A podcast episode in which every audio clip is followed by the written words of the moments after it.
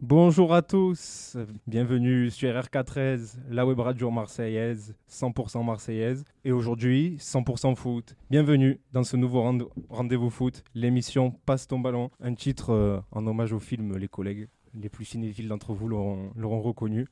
Grand moment du cinéma français, les collègues, hein, on en reviendra dessus. on se retrouvera tous les, tous les jeudis de 19h à 20h30 pour parler foot, pour parler OM. Oui, ça me semble important de dissocier les deux, foot et OM. C'est très important. Autour de la table, la crème de l'analyse, de l'expertise à Tire Larigot, des pontes de l'opinion football. On aura aussi le plaisir de recevoir des invités le plus souvent possible, on l'espère. On va parler de plein de thèmes, de l'actu évidemment, on va parler de jeux, de tactique, des sujets plus, plus profonds aussi sur le football, de l'histoire, bref, de tout un tas de choses. C'est la première aujourd'hui et on espère que ça vous plaira et ça sonne. Les aléas du direct. On espère que ça vous plaira. D'ailleurs, n'hésitez pas à réagir et à nous envoyer vos commentaires, vos réactions, même vos questions sur le hashtag Passe ton ballon sur Twitter. On vous lira à l'antenne aussi souvent qu'on le peut. La petite musique derrière, c'est c'est très bien. Ça accompagne. C'est pour dire que c'est le début. C'est pour le début, voilà. C'est pour lancer l'émission. Donc, messieurs, bah, je déclare le premier numéro de Passe ton ballon ouvert sur, euh, sur RK13. Et merci RK13 de nous accueillir d'ailleurs. Ça fait plaisir d'a- d'avoir des web radios marseillaises qui se lancent et d'accueillir des nouveaux talents comme ça. Donc, merci vraiment pour l'accueil. Et pour débuter, bah, je vais vous présenter euh, ceux qui vont m'accompagner dans cette aventure. Et je vais commencer par celui grâce à qui on est tous là. Euh, j'ai nommé le plus grand fan de Kassim Abdallah et de Alex Zureb. Cisco, salut Cisco. Salut, comment ça va bien? Bah, ça va et toi? Ça va tranquillement, je suis content d'être avec vous. Euh, un plaisir immense euh, d'installer euh, cette émission avec vous. Non, je, vais, je pense que je vais me régaler. Moi, je serai le vieux de, de l'émission. hein. Je vais vous parler Non, de, voilà, ouais, de Kassim, de Daniel Zureb. Je vais aller jusqu'à Joseph Skoblar. Ah ouais, t'es si vieux que ça Donc, je, vous- voilà, je serai là pour dire Ah ouais, non, à l'époque, euh, j'ai- Bonicel, c'était mieux.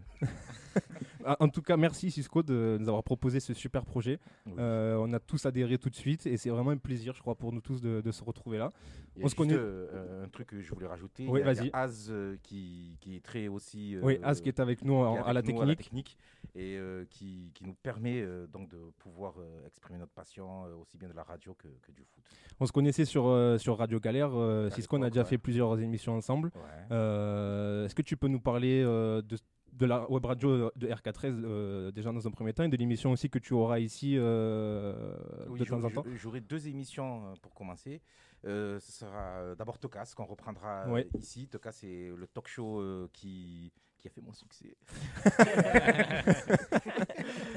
Donc Cisco, c'est euh, le G-Full marseillais. Ça fait 40 ans il est à la radio, il a son émission.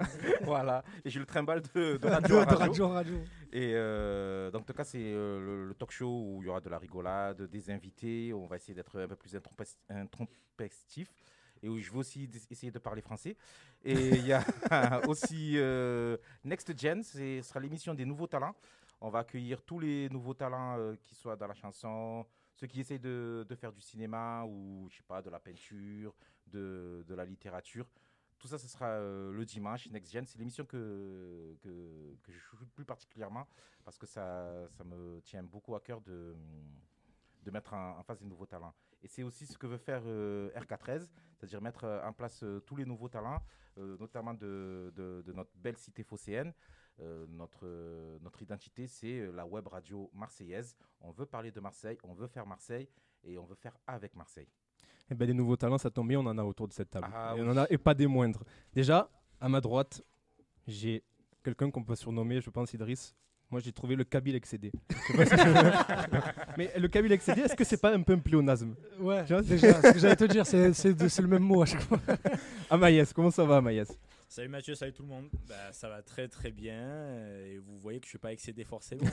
Pour l'instant. Pour l'instant, voilà, on, va pas- on va essayer de pas l'énerver. Alors, Amaïs, euh, pour te présenter rapidement, tu étais avec nous sur l'émission euh, TK sur, sur Radio Galère avec Cisco.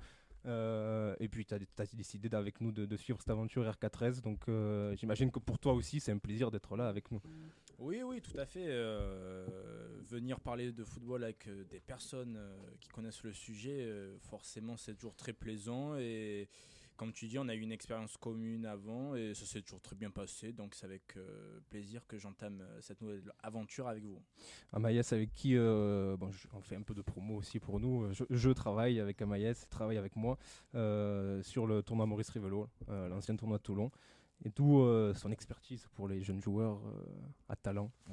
Donc il nous fera euh, preuve euh, au micro, on l'espère. Autour de cette table également, j'ai celui qu'on surnomme le Julian Nagelsmann de Malpassé. adoubé adoubé Ah ouais, par il, a, la ah, il a cher- twittosphère. il a cherché pendant longtemps. adoubé par la twittosphère. Alors, euh, il se fait citer par Espoir du foot, le chercheur de talent, des mecs qui ont des milliers On d'abonnés. me parle même de lui à Paris, mais véridique. Ouais. Ouais, mec, il paraît qu'il a une secrétaire maintenant. donc Ah je Ah sais oui, pas si oui, c'est vrai. Ah. Tu lui envoies un message le mercredi, il te répond le jeudi soir. Ah. occupé- tellement occupé. Azir, comment ça va Azir? Ça va très très bien, surtout après cette annonce euh, surprenante. je suis très très heureux d'être euh, là avec vous. Ben, Merci d'être là aussi. Tu as fait aussi euh, des émissions avec nous sur Radio Galère. Euh, et c'est tout naturellement qu'on a pensé à toi, notamment pour ce que tu, ton travail avec le travail que tu fais, notamment avec Nathan qu'on présentera après. il croit qu'il va pas parler, mais 13 il va parler. tu fais le travail que tu fais sur les jeunes de l'OM, donc c'est un plaisir de t'avoir parmi nous. Et euh, on espère que tu nous apporteras ton expertise euh, si légendaire, euh, dont tu fais euh, la preuve sur Twitter. euh, on a le plaisir de te lire aussi souvent. On va essayer, mais grosse grosse pression là. on va essayer, On va essayer d'être à la hauteur. Avec nous aussi, et là c'est vraiment un honneur de l'avoir, cette première, puisqu'il s'agit du président de la CANSLNR, la Confédération des adorateurs de la N2 et sympathisants néanmoins lucides de Nemanja Radonic. Idriss, J'aurais j'aurais jamais eu mieux. Même moi, je me serais pas décrit aussi bien. mais comment ça va Idriss Ben, moi, ça va toujours bien. Moi, il n'y a pas un jour où ça va pas, de toute façon. Donc, euh, et puis, on, on est avec les copains, on est avec les experts, on va parler de l'OM, on va parler un peu ballon. Donc, il n'y a pas de raison que ça va pas. Que ça aille pas, pardon. Bah écoute, c'est un plaisir aussi de t'avoir. Toi aussi, euh, tu es issu de la Radio Galère Academy, je crois qu'on l'a appelé comme ça. Ouais, j'ai fait deux, Academy. deux ou trois passages, je crois, avec vous. Et ça s'est toujours très bien Ah oui, passé. bah, Du coup, écoute. bah, vu que tu es notre ami, on t'a invité. J'ai pu parler de également. Radonic sur une bande FM. T'es- tout content, moi. Alors fais gaffe, tu as déjà utilisé un, un point Ouais, tu en as plus que 4. C'est vrai. Attention, tu n'as- T'inquiète. je crois qu'il y a 4 Radonjic dans cette bon, émission. T'inquiète pas, ça va passer. Et je finirai euh, par notre semi-invité du jour. Alors je dis semi car il fait son timide, il veut pas parler. Il, est venu en spectateur, il s'est assis un peu derrière. Timide, il travaille à la- La pépite du scouting marseillais. J'insiste, j'insiste. J'insiste, et les plus avisés comprendront. 13013, véritable star sur Twitter. Alors, 13, tu participeras avec nous au jeu euh, en fin d'émission. Il y aura un petit jeu, euh, il viendra. Mais là, il est venu en spectateur, c'est un semi-invité. Voilà. Il est juste venu pour tweeter un petit peu, euh, Pour donner un coup de main. pour donner un coup de bain. Mais c'est un plaisir de On t'avoir quand l'accueille même. avec plaisir. oui. On l'accueille avec plaisir, exactement. Messieurs, on va parler de plusieurs choses. On va lancer, euh, on va lancer les hostilités. On va parler OM, évidemment. On va parler football. On va parler mercato. On va avoir une petite, petite chronique historique. Euh, ça va être sympa. Et on, va, on aura un petit jeu à la fin. Le jeu du Jean-Claude d'Archeville. C'est ça. C'est la, seule- c'est la seule information que je vous donne. vous, verrez, un c'est petit- ça. vous verrez un peu plus tard. Si c'est être gros, je vous bats. Ah, attention, il y a peut-être de ça. le premier débat, messieurs. Euh, on va parler de l'OM et forcément, on va évoquer cette, euh, cette première journée. Ce, ce- ce match à Brest, cette deuxième journée, mais le premier match de la saison euh, après le report euh, du match face à, face à Saint-Etienne. Cette victoire à Brest, 3 buts à 2, l'OM qui a gagné dans la douleur euh, grâce à des buts de Florian Thauvin et un doublé de Douillet Tchaletatsar. Euh, messieurs, on va lancer tout de suite les débats avec une question. Cette victoire euh, étriquée, difficile, était-ce inquiétant ou est-ce explicable? Euh, les deux, c'est possible? C'est possible, oui. Oui, parce que euh, c'est explicable par les absences, par la, ré- la préparation qui a été tronquée, euh, aussi parce que ça fait plus d'un mois ou moins d'un mois, environ un mois en tout cas, que l'OM n'a pas joué de match tout court, que ce soit amical ou officiel, avec euh, l'annulation du match contre Stuttgart, contre Montpellier, tout ça. Bref, on a, on tous suivi les épisodes de cet été. Donc euh, ça, on peut essayer de comprendre. Après, c'est un peu inquiétant aussi parce qu'on a vu, euh, on a vu euh, un contenu, un, dernier quart d'heure très effrayant défensivement parlant, où il n'y avait même plus une volonté de jouer, c'était juste de balancer de, de, de garder la maison fermée. Et après, ça, c'est le genre de, situation qui, ne peut pas s'expliquer par un manque de, préparation. En tout cas pour moi. Pour moi, ça, vient d'un problème euh, bah, de, mental, de, manque de leader sur le terrain, de quelqu'un qui va tenir le ballon et qui va faire un peu monter le bloc, qui va, emmener l'équipe avec lui. Il n'y avait rien. De tout ça, parce que Tovin, ce que tu peux comprendre aussi, était très fatigué après passer la 70e, 75e minute. Donc il manquait, euh, euh, c'est à la fois un peu, c'est inquiétant, mais on peut leur trouver des circonstances atténuantes. Tu dis le dernier quart d'heure difficile, il y a un peu plus que ça quand même. hein. Oui, oui, je parle vraiment du dernier quart d'heure, Mm. après la, juste avant la réduction du score, parce que la réduction du score euh, bre- euh, brestoise de 3-1 à 3-2 arrive pendant ce temps fort-là. Donc, juste avant cette réduction du score, à partir de là, c'est c'est très, très, très, très, très difficile. Maïs, tu voulais réagir, je crois, je t'ai coupé la parole. euh. Non, non. euh, la, la question mérite d'être posée, oui et non, dans le sens où euh, j'ai vu plein de gens euh, être inquiets du jeu produit par l'OM et tout, mais j'ai envie de leur dire est-ce que vous avez vu les matchs de l'année dernière Euh, Sur euh, la trentaine de matchs, euh, toutes compétitions confondues, qu'on a disputés, euh, si vous pouvez m'en citer trois ou quatre où il y a eu du jeu à peu près enthousiasmant, euh, je suis preneur. Donc. euh, Justement, je me, suis je me suis trouvé dans la droite lignée de la saison dernière. Oui, complètement. ça, complètement. on va pas avoir du football champagne avec euh, Villas-Boas a priori. C'est bien de commencer avec les trois points, euh, surtout euh, que là on n'en parle pas encore, mais il y a la Ligue des Champions qui va arriver cette année. Ça va être euh, sur une période raccourcie. Il y aura deux périodes euh, de hum, fin octobre à mi-novembre et ensuite de fin novembre à fin décembre. On va enchaîner des matchs tous les trois jours. Bah, les clubs vont remercier les trêves internationales pour une fois, Oui, parce que c'est- ça va être le seul moyen de souffler pour eux, parce que sinon ça, ça gêne tout le temps. Tout à fait. Donc là, il faudra être très pragmatique et même si on est tous amoureux du beau jeu, pour l'instant, là, il faut juste euh, engranger des points dans un premier temps. Après, on verra. Et la, manière, la meilleure manière d'engranger des points, c'est pas de bien jouer au football? Ah, mais je suis totalement d'accord avec toi, Azir. Euh, pour le coup, tu connais un peu euh, mon amour pour le beau jeu, mais euh, là, on va dire que pour une première, il y a des circonstances atténuantes, euh, même si j'aime pas trouver des excuses, mais oui, en effet, prépa tranquille, on n'a pas joué depuis plusieurs mois, etc. Amavi et Mandanda qui n'étaient pas, même pas sûrs de jouer le match euh, toute la semaine. Oui, exactement. Payet euh, absent, euh. L'histoire euh, du Covid. Tu joues contre une équipe qui, elle, a déjà commencé son championnat, même si elle s'est pris une fessée lors de la première journée. Euh, Que j'ai trouvé très faible hein, aussi. ouais, Mais ça qui va monter en puissance, Brest. euh, depuis leur remontée en Ligue 1 il y a deux ans, c'est comme ça. Ils commencent un peu timidement, que ce soit dans les résultats ou dans le contenu, et ça monte en puissance. L'année dernière, ils faisaient peur à beaucoup de monde. hein. Euh, tout le monde parlait du style d'Aloglio, tout ça, tout le monde était émerveillé, parce qu'avec le peu de moyens qu'ils ont, euh, on va dire, au niveau des joueurs, même pas au niveau financier, ils arrivent quand même à produire du jeu non seulement euh, alléchant, mais surtout très productif. Ah, mais fa- face à l'OM, je les ai trouvés, euh, je les ai trouvés plutôt intéressants, moi, plutôt enthousiasmants. Le, le match était globalement agréable dans le sens où c'était pas un grand match de football, mais Il y avait du euh, il rythme. y avait, il y avait du rythme, il y avait de- deux équipes, enfin deux équipes, en tout cas Brest qui essayait a d'aller vers l'avant. de déchets techniques. Oui, il y a eu du déchet. Ouais, mais il y avait des intentions. Surtout, surtout côté OM, hein, je trouvais qu'il y avait- exactement, il y avait des intentions offensives de la part de Brest.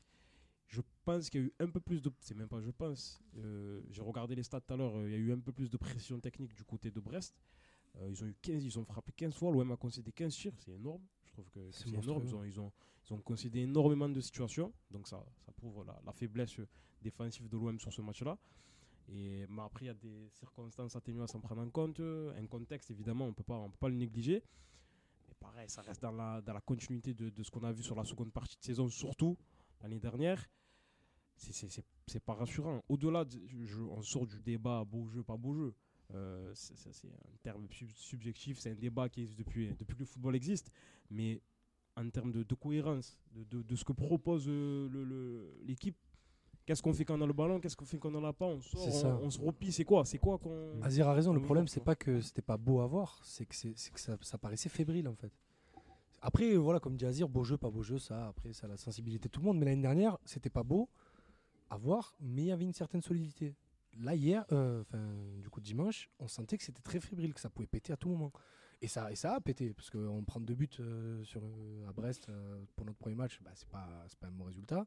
Il faut si, quand tu dois mettre trois buts chez une équipe comme Brest pour repartir vainqueur, c'est qu'il y a un problème quelque Il y part. a un manque de maîtrise globale. Complètement, quand on voit euh, le nombre de- de- d'interceptions faites à la dernière seconde de Balerdi, de Kaletakar. Le tacle de Kaletakar, on l'a célébré comme un but, parce qu'on a regardé le match ensemble. Le tacle où il va le chercher, on avait même peur qu'il siffle le penalty. Mandanda qui fait deux arrêts importants à 3-2. C'est même pas tant que c'était pas beau, c'est que c'était fébrile. Tu dis carte, toi Ah, Tchaletacha, s'il te plaît. euh, Il n'est pas encore habitué. Après, ça reste. Après, ça reste un Soyez match content que je dise pas DCC déjà. C'est une première journée, d'accord. Il y a l'analyse du match à l'instant T qu'il faut évidemment euh, faire, mais après ça reste euh, la première journée d'un Oui. championnat. Il reste encore 37 derrière, le contexte il est particulier, etc. Même si peut-être que je, suis- un peu naïf, mais je j'imagine pas quand même euh, et son staff euh, se contenter de ce qu'ils ont vu euh, euh, la semaine dernière. Et tu es obligé d'avoir du même effectif restreint. Tu, es obligé de faire mieux. Enfin, non. Enfin, je n'arrive pas à imaginer. Je suis euh, d'accord, j'espère, mais excuse-moi Mathieu, mais je me répète encore une fois, ce- l'année dernière, la créativité offensive de l'OM était quasi inexistante, c'était Payet. Et, Et quand comment- était dans un mauvais jour, ben il n'y avait pas de jeu, c'est tout. Moi j'ai un souvenir de Montpellier aussi, le match euh, domicile. Je crois que c'est Germain qui, qui, met- qui donne la victoire au club à l'OM, mais le match, le contenu, euh, enfin, je sais pas, souvenir comme ça, le, le match me semblait plutôt bon. Après, c'est vrai que ouais, deux ou trois, pas plus. Oui, oui, c'est très général. aussi, à l'aller, enfin, la saison dernière, donc c'était plutôt intéressant. Beaucoup de situations. Oui, après, évidemment, il y a le match de Lyon que tout le monde D'ailleurs, en parlant du match à Brest, il y a Camélus, notre ami Camélus, qui nous demande sur le hashtag passe ton ballon. Quelqu'un parmi vous saurait-il nous rappeler qui a inscrit le but de la victoire contre Brest au Vélodrome l'an dernier? Je pense que cette question s'adresse tout pas à fait à toi. Je peux pas le dire. Il y a, Il il y te reste- seul qui peut j'ai- répondre. Il te reste 4 Il points. me reste euh, 4 points. euh, mais, bah, tu peux en utiliser un dire- pour répondre à Camélus. bah, bah, parce que c'est juste parce que c'est Camélus, mais faut pas m'amuser à tous, faut pas tous m'amuser à me les griller avant la demi-heure de- d'émission. hein. Il m'en faut qu'il m'en reste. Il est 19h16. Il te reste une heure et quart. Celui qu'on va appeler le Cristiano Ronaldo de Nice. le, le Ariane Robben des Balkans. le Prince Radonic. Voilà, donc Camélus, euh, bien joué. Un, un en moins déjà. Et on lui fait la bise. Et Oui, on embrasse t'embrasse Camélus et on espère que tu viendras nous, nous voir sur Qu'on fera une RK13. partie de Flubupt en direct. Nou- N'oubliez pas, hein, vous pouvez envoyer vos questions sur. Oui, sur le hashtag passe ton ballon, envoyez euh, vos questions, vos commentaires, tout. On essaiera de lire un maximum à l'antenne. Vous parliez de Villas-Boas, c'était un autre sujet de débat euh, que je voulais évoquer avec vous. C'est dans ses dires, dans ses réactions, on a l'impression qu'il veut donner un style défensif à cette équipe. Je sais pas ce que vous en pensez, mais euh, on l'entend jamais vraiment s'en- s'enthousiasmer sur le jeu offensif. Il dit toujours on a été solide. Là, on a senti quand même qu'il était très satisfait du match, même si bon, ça s'explique par la victoire, mais on l'a pas senti remettre en cause la performance vraiment, alors qu'elle était quand même pas très aboutie. pour. Il a le groupe, euh, il a vraiment un groupe super défensif. Il y a pas, euh, à part Payet, je vois pas euh, de créateur ou d'accélérateur de. Ah, donc moi je dis qu'à l'état on me reprend, lui il dit Payet, on dit rien. Ouais, c'est vrai. Payet. Prime à l'expérience, on dirait. Non, mais après les trucs entre Réunionnais, comment. Et euh, donc ouais non, euh, y ils ont pas euh, derrière Benedetto, c'est un peu le désert. Germain, euh, il est comme une âme en peine. Ake, j'ai l'impression, après ça je parle sur le contrôle de, ben, de, ceux qui connaissent le, centre. J'ai l'impression qu'il n'est pas encore bien dégrossi. Non, c'est, il y a que le retour de Tovin qui peut nous donner un petit espoir, mais offensivement, tu peux pas compter sur l'équipe. Après apparemment ils ont prévu de mettre un ticket resto sur un attaquant cet été, j'ai vu. Oui. Entre C'est 5 et marrant. 6 millions euh, d'euros sur un attaquant. Ouais, sur le marché des transferts c'est un ticket resto ça. Ouais, ouais, donc, ouais, non, euh, euh, ils auront, euh, je sais pas, moi, Xereb. ouais, je sais pas, moi, franchement, ça, c'est pas. L'OM a un effectif largement supérieur, ou en tout cas supérieur à une bonne partie des équipes du championnat.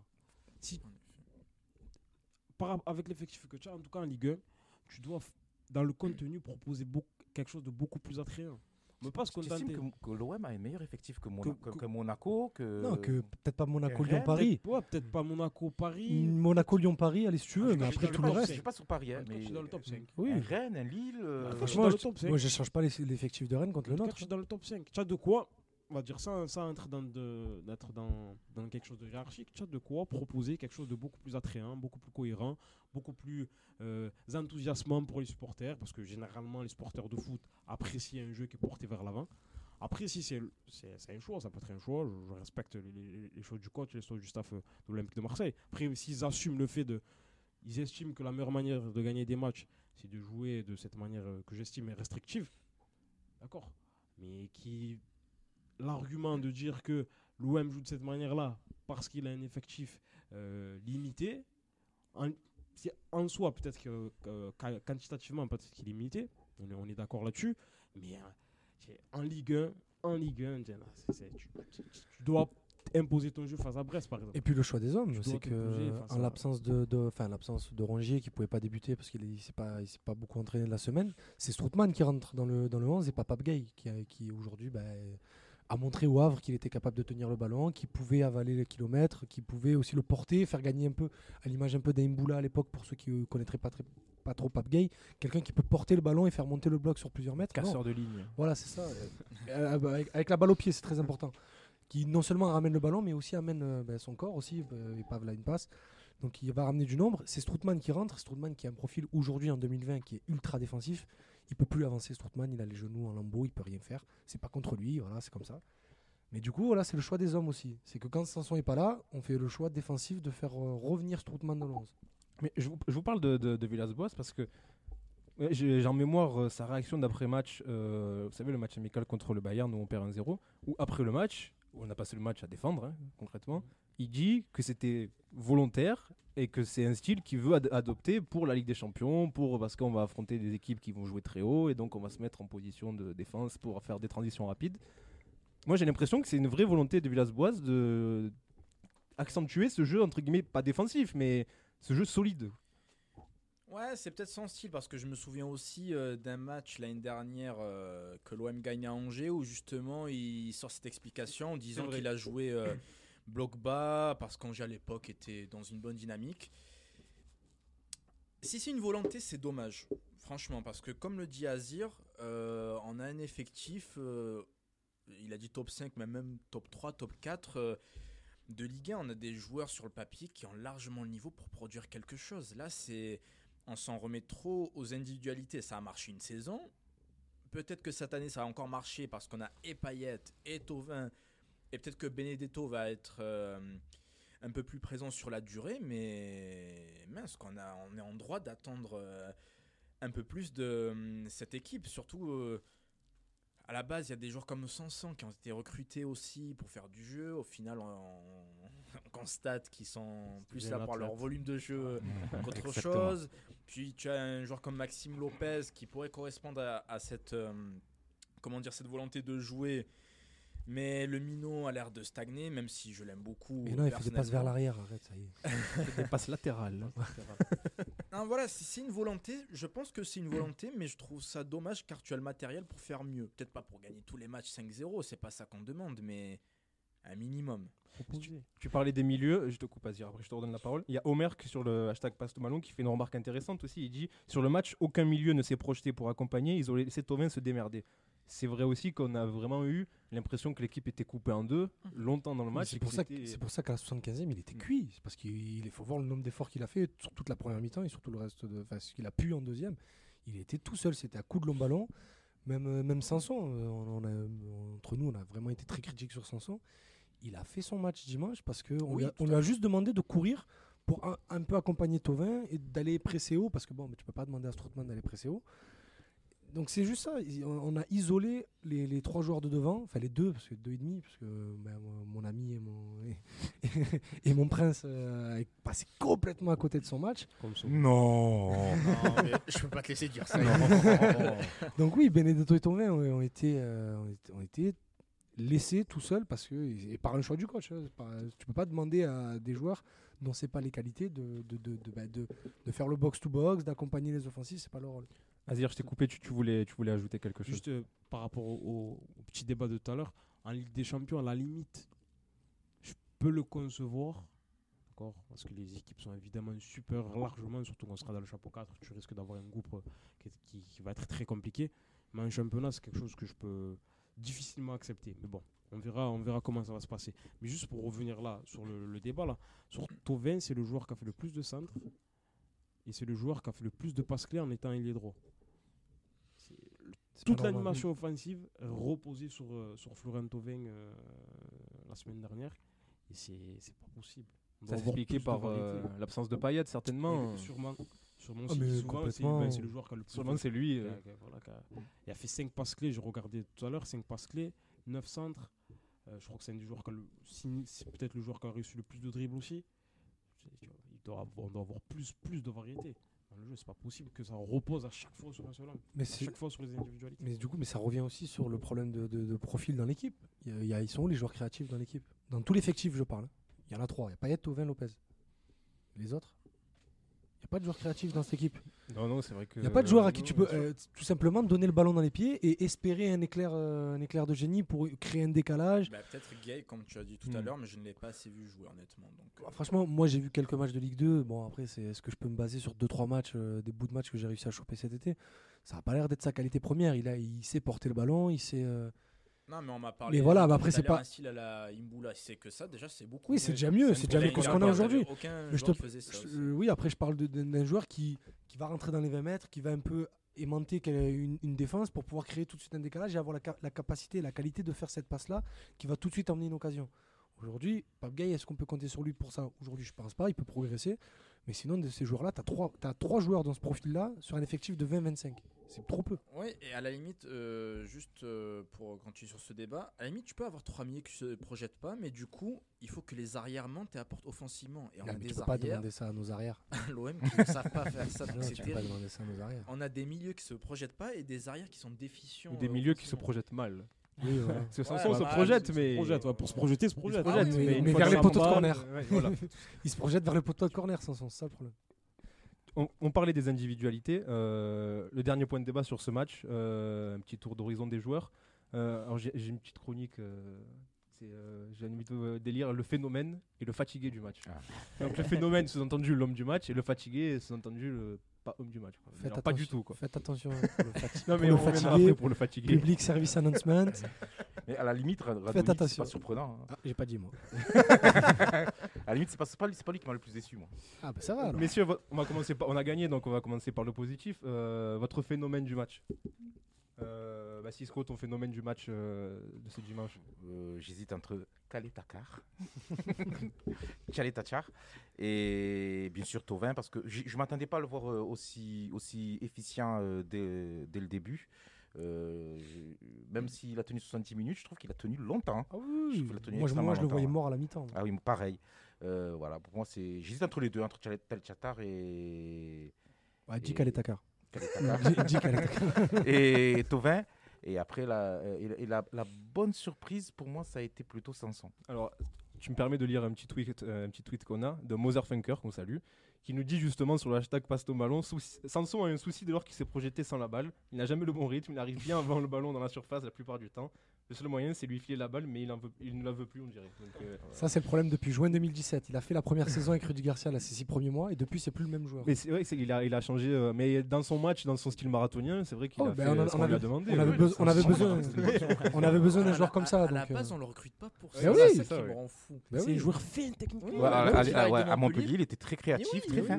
Oui. Parce que Mais la quand il- première solo, mais c'est- il est pas le meilleur passeur de Si, ligue. les Il six a- premiers- les six il mois. qu'il fait 7-8 passes avec Montpellier. Ouais, et après, il en il fait enchaîne. 5-6 avec nous. Et surtout, il tire très bien les coups de pied arrêtés et tout. Là, aujourd'hui, on a Tovin, il tire des corners dans les jambes des gens.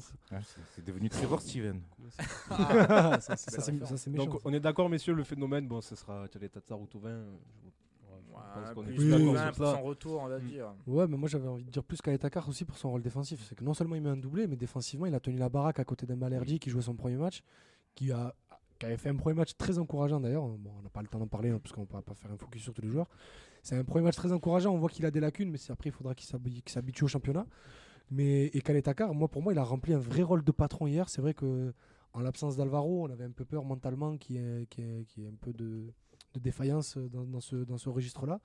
Et bien, Kaletakar a non seulement pris le costume, mais pour moi, il lui va beaucoup mieux euh, qu'à son collègue. Et c'est le joueur qui a fait le plus de tirs, Oui. alors que c'est un défenseur central. C'est dire la pauvreté euh, de- C'est très mauvais signe ça. Euh, du secteur offensif marseillais. pour moi, drôle pour moi Kaletakar. Parce que euh, les observateurs euh, se sont mis d'un coup à encenser Tchadé Tatsar parce qu'il a mis deux buts alors que ça fait un an qu'il est très Ouais, très depuis- bon. depuis la reprise de la saison dernière, Mais ouais. bon, c'est toujours pareil de toute façon. Et l'intelligence d'encenser un défenseur qui marque des buts. Attendre le moment qu'il marque des buts ça, pour ouais. l'encenser. Non, mais c'est comme Thiago Alcantara, personne n'en parlait jusqu'à il y, a- deux semaines. Ouais, c'est pas. Messieurs, votre fatigué du match, je pense qu'on va plier ça très vite. hein. Bah, pour moi, écoute, euh, je pense que ça va être très rapide. moi, Hiroki Sakai, je suis désolé. Ah oui, Ça, ouais. je, ah, je suis très sérieux. Les latéraux, ouais, les latéraux. Ah, enfin, Ouais. Oui, voilà. Je je dis dirais que les latéraux étaient en je difficulté. dis Hiroki. Sakai, mais après, à ma vie, j'ai envie de lui dire il a eu Covid cette semaine. Bon, même quand il l'a pas, il est, mieux, il est mauvais, mais cette Ça, semaine, j'ai envie de dire ans qu'il a le Covid. Il avait avant même que la maladie. soyons soit- honnêtes. enfin, il fait pas une saison exceptionnelle, mais il est plutôt correct. Il est Oui, correct. Il, il est correct. moins mauvais que la saison d'avant. Voilà. Non, il est Non, correct. il est l'année correct, il a fait des bons matchs. Il a fait des bons matchs. C'était pas non plus. euh, Ouais, mais vous, vous êtes trop. Vous avez un niveau d'exigence trop bas pour Azir et moi. Hormis les latéraux, mais je, je veux qu'on le dise. Hormis Non, les ne latéraux. le dites pas. Mais pourquoi vous voulez qu'on passe une mauvaise première comme ça Vous voulez m'énerver d'un coup Je finis- Moi, j'assume, je fais une fixette. sur lui. Je une fixette sur euh, Radonjic. Sur Radonjic, je fais une fixette. Ah, vous prononcez Ouais. les noms comme ça, normal. Ah, on, on fait du name dropping. Je fais une fixette c'est pas possible. C'est- Je sais pas ce qui s'est passé dans sa formation, je sais pas, non, vraiment, c'est- je sais pas. c'est- c'est- Et en plus, le pire, hein, c'est ce que je trouve extraordinaire avec ce joueur, c'est qu'il peut pas exploiter ses qualités athlétiques, de vitesse, de puissance, parce qu'il est tellement bête que sa course, elle va pas être bonne. Le Et pire, c'est que je peux même pas lui en vouloir. que- Je suis complètement d'accord avec lui. Mais c'est pour ça que je l'aime, moi. Ça Trop la avance, trop en retard, ou son contrôle ne va pas être bon, donc il ne va pas profiter du temps d'avance qu'il avait sur le défenseur, sur l'adversaire, pour exploiter sa qualité de vitesse, c'est qui est censé être sa qualité première. Il y a trop de déchets, trop de.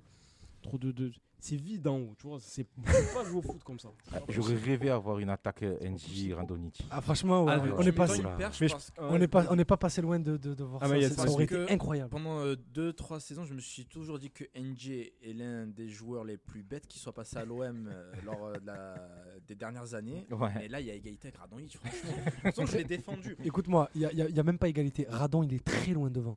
Parce que NJ, il a des moments de lucidité des fois. Où, en fait, NJ, ce qu'on lui reprochait, c'était pas complètement d'être bête, c'est que des fois. Un peu il- quand même. Ah, si, un peu. Non, attends, laisse-moi laisse parler. C'est que des fois, son cerveau se déconnecte. C'est qu'entre le moment où il contrôle le ballon et le moment où son pied va le toucher, soit pour frapper, centrer, faire une passe, il va se passer 500 trucs. Il ne sait pas trier les idées. Radon, je pense vraiment que c'est vide. Mais Il n'y a rien. Une attaque euh, NG euh, Radonjic, ça aurait été pas mal. Moins plus mais- moins, ça fait. Franchement, scientifiquement parlant, j'aurais payé très cher pour voir ça. ça aurait été quelque chose. je Ah, pense. franchement, ouais. Le pire, c'est que Radonjic, juste pour euh, terminer, euh, c'est qu'au début, quand il est pas bon avec Garcia, on se dit bon, c'est Garcia, il donne pas confiance, etc. Donc on est un peu indulgent avec lui. Mais là, c'est plus possible, franchement. Et en plus, euh, je vais rebondir dessus parce que j'avais mis un petit tweet dessus il y a quelques Allez, jours. règle tes comptes, vas-y, on est là Et, pour euh, ça. Il y a le, le fan club de Radonjic qui m'est tombé dessus. J'avais envoyé mes petits soldats Et quand à, tu à ton es rencontre. nul comme ça, que tu fais des clips auto-promotionnels où Ah, tu montes rien, Ferrari, ça. etc. Mais c'est nul. Non, mais ça, on s'en Il y, a- mon cousin qui apparaît, donc euh, je peux rien dire. Ah, il y a le. Non, mais ça, Ah, bon, mais après, franchement, euh, on va pas, on va pas, on va pas débuter un débat, mais bon, moi je trouve. Ils veulent tous refaire. Benzema, sauf que Benzema. Mais Non, c'est même pas Benzema qui a lancé ça. C'est Awar, je crois. C'est même pas Benzema qui a lancé ça. Non, le roi de ça, c'est Memphis Depay. Depuis qu'il est à Manchester, il fait ça tout le temps. Oui, après, Non, mais bon, il, le, bon. fais- il le faisait même quand il était pas bon, donc il a, il a persévéré. Moi, je vrai. crois en Radonjic. Moi, de toute façon, je prie, je- j'attends avec impatience le groupe de la Ligue des Champions. Parce que si sur, euh, un très mauvais soir, comme l'OM en a le secret lors des tirages au sort, on peut arriver sur un groupe composé du Real Madrid, Manchester City, l'Inter de Milan. Ce qui serait le pire tirage possible. Quand on prend les meilleures équipes des trois, chapeaux. Ou alors Bayern de Munich, Manchester City, Inter de Milan, comme vous voulez. Et donc on peut avoir un affrontement Radonic-Alfonso Davis. On peut avoir un affrontement Radonic-Jordi Alba. Mais pourquoi tu veux voir ça T'es mazo J'aime bien. on peut avoir des affrontements Radonic, Joao Cancelo. Ça au niveau, ça peut être très très bien ça aussi. Donc je, je veux voir ça moi. Moi vivant, je veux voir ça. Et je, et je veux voir un Inter OM pour que Antonio Conte se rende compte de Radonic et qu'il veuille le recruter à l'Inter. Parce que Radonic sous Conte, ça peut être historique. Je crois qu'on on peut, on peut marquer une petite pause sur ça, non? Une petite Oui. pause musicale. euh, on va, va- qu'on souffle un peu après ce qu'on vient d'entendre. Une petite pause musicale et on se retrouve après pour continuer le débat. De retour sur RK13, l'émission Passe ton ballon, la première. Merci d'être avec nous. Merci pour tous les messages que vous nous envoyez sur euh, le hashtag Passe ton ballon sur Twitter. N'hésitez pas à nous en envoyer encore, envoyer vos questions, vos remarques. On essaiera de, de vous lire un maximum. Là, par exemple, j'ai Camélus qui fait un hommage à Diolo Scones, notre fameux Jordan Ayou euh, national qu'on salue. Allez lire la Canebière intelligent, Tous ouais. les, tous La les- Canebière Academy Ah, sur orge.net. Allez la lire, vraiment. les- c'est les me- le meilleur débrief euh, sur les matchs de l'OM, c'est la Canebière Academy par Camillus. Exactement. Allez la lire, allez la lire euh, après chaque match de l'OM. Et nous, on, on reprend le débat sur, euh, sur l'OM. On va parler mercato cette fois, messieurs. Euh, un mercato bon marché, peu animé, à moindre coût, euh, un peu ennuyant même, on va dire. Euh, la question elle est simple, c'est que pour le moment il reste quand même trois semaines de mercato, mais est-ce que vous êtes satisfait de ce qu'a réalisé l'OM euh, sur le marché des transferts à Maïs Ben oui, pour le coup, ça ne coûte rien. Pour l'instant, avant de chercher de la qualité, déjà il faut de la quantité. Euh, là, quand je vois les options de, euh, rotation pour euh, notamment l'attaque, j'ai mal à la tête, sachant qu'on va jouer la Ligue des Champions. On a besoin de renforts à tous les postes. Donc Justement, c'est de la qualité qu'il faut devant. Parce que la quantité, tu l'as. Non, mais le 11, il a. Le 11, il a. Oui, voilà, euh, non, mais, la, mais la quantité. Parce que ton trio, c'est euh, Pipa, Payet, euh. Tovin. Et, et tes remplaçants, poste pour poste, c'est Germain, le Prince à gauche et Ake à droite. Oui, non, mais parmi les trois joueurs que tu viens de citer, pour moi, il y en a qui n'ont même pas le niveau pour être Voilà, remplaçant donc-. C'est pour ça donc- que je te dis la quantité. Ce que je te dis, c'est de la qualité donc. Parce qu'au niveau numérique des contrats pro, ils y, est- ils y sont. Oui, non, mais tu, tu vas pas jouer sur, euh, sur les mots contrat pro. Moi, je te parle de quantité, mais de joueurs euh, valables, entre guillemets, de, de niveau euh, correct. Donc, non, pour l'instant, les trois recrues renforcent des postes où on, on avait besoin de joueurs. Maintenant, ouais, il faudra être inventif pour les postes offensifs. Surtout que tout le monde a suivi la déclaration de Longoria. euh, non, c'est une déclaration une information euh, L'enveloppe de 5-6 millions Non, c'est une information de la Provence, Je suis sortie pas ce sur la matin. Provence, autant pour Hmm. moi. Bah, il faudra être inventif. C'est sûr que tous les noms qu'on connaît en Ligue 1, Ligue 2 ou dans les championnats majeurs, il faudra oublier. Bah, parce qu'avec euh, 5-6 millions en 2020, on peut rien faire euh, bah, avec ce, pour ce genre de joueurs. Il faut tenter des coups, quitte à ce que ça soit des ratés, mais au moins tenter. De toute façon, on n'a pas d'autre choix. En tout cas, comme tu le disais, euh, les recrues qui sont arrivées euh, comblent vraiment de, de vrais trous dans l'effectif. Surtout au niveau Euh, des profils. Surtout au niveau des profils. euh, Idriss, euh, toi qui tu nous parlais de Gay que tu as pu observer un petit peu, euh, qu'est-ce que tu peux nous dire sur lui, même sur les deux autres, sur Balerdi qu'on a vu à Brest, euh, ton Bah, ressenti sur, Balerdi, j'avais jamais vu avant. Très, franchement, c'est très compliqué d'aller choper le peu de matchs qu'il a joué en pro. Donc euh, on s'est fié surtout au match de dimanche. Après, euh, oui, ça a l'air d'être un défenseur qui, euh, ce qu'on qualifie d'élégant. En, gros, il défend debout. Quoi. Il a, il a, il a pas l'air d'être embêté avec ses pieds. Je pense que le problème euh, pour l'instant, ça va être au niveau de la gestion et de la compréhension aussi par rapport à ses partenaires. Bah, de savoir que bah, tu peux pas faire une passe à mi-hauteur à Sakai parce qu'il sait pas la contrôler. De savoir que tu peux pas faire une passe, bah, c'est vrai, parce que c'est de, de savoir au niveau de la relance, de savoir que si tu mets un ballon à Stroutman et qu'il y a deux joueurs qui arrivent sur lui, ben ça sert à rien. Donc euh, je pense que le problème, il va, il va, enfin le problème, que Balerdi, pardon, sa solution va plus se trouver là dans son adaptation, parce que les qualités, il semble les avoir.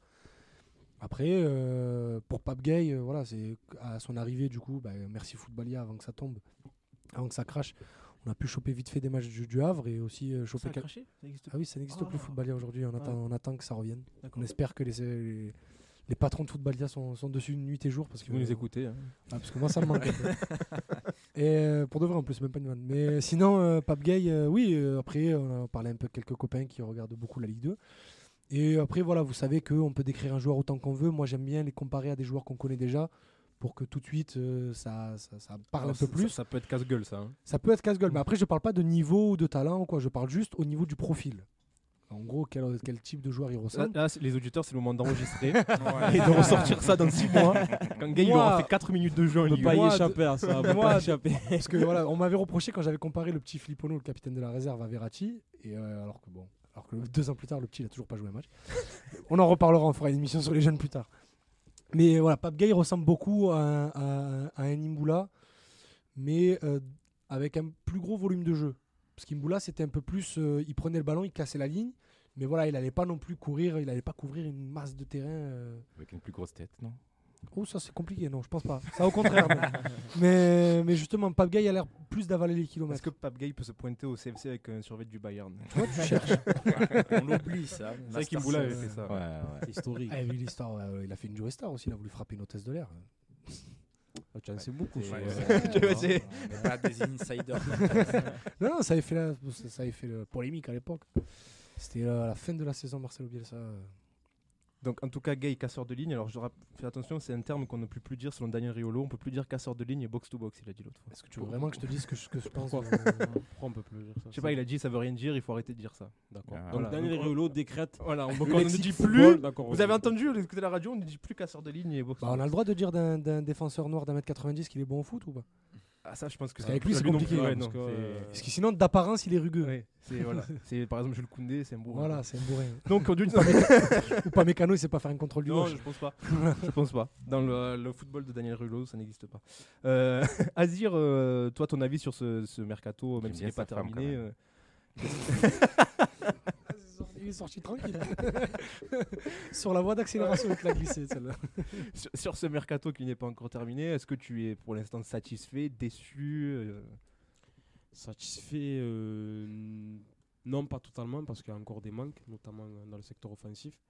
Après, les deux recrues euh, semblent, semblent intéressantes. Au niveau du profil, c'est des jeunes joueurs qui semblent avoir un potentiel intéressant, voire un fort potentiel. Après, je les, les connaissais pas assez avant, surtout Balerdi, que j'avais absolument pas vu auparavant. Donc, euh, me prononcer sur son- le seul match que j'ai vu, c'est le match qu'il a fait face à Brest. Première période plutôt intéressante, deuxième période très compliquée, comme à l'image de, du reste de son équipe. Au niveau des profils, ça a l'air intéressant, mais j'attends encore une, un, arrivée de choix, même si ça semble très compliqué, vu que la manne financière de l'OM, euh, des fois, je où va l'argent, mais vraiment, genre, euh, même si l'OM, on sait que ça a des complications financières, etc. Mais ça, ça, ça- ça me dépasse. Mais après, les, les chiffres, je ne maîtrise pas trop. Donc j'attends vraiment un renfort de poids sur le plan offensif. Là, au- au niveau de la doublure en latéral gauche, ça fait très longtemps qu'on attendait ça. Ils ont chopé euh, Nagatomo. Oh, Comme ça, là, ça me, ça me m'emballe pas trop. Je veux dire, fran- franchement, ça m'emballe pas, ça m'emballe pas trop, pardon. Après, on verra. Il semble avoir une hygiène de vie euh, correcte. Il semble être encore dans le coup sur le plan athlétique. J'attends de voir sur le terrain pour vraiment avoir un, vé- un véritable avis. Mais franchement, là, de base, ça ne m'emballe pas, ça m'emballe pas trop. Donc, euh, j'attends vraiment devant. il Oh, J'attends avec le thé. quoi. Non, faut, faut vraiment euh, devant. Il faut vraiment Voilà. une Voilà, arrivée. les amis, qui de suivent- choix. les, avis qui- les amis qui, comme moi, suivent Azir depuis très longtemps sur Twitter, là, je pense qu'on va avoir de la métaphore animale dans pas longtemps.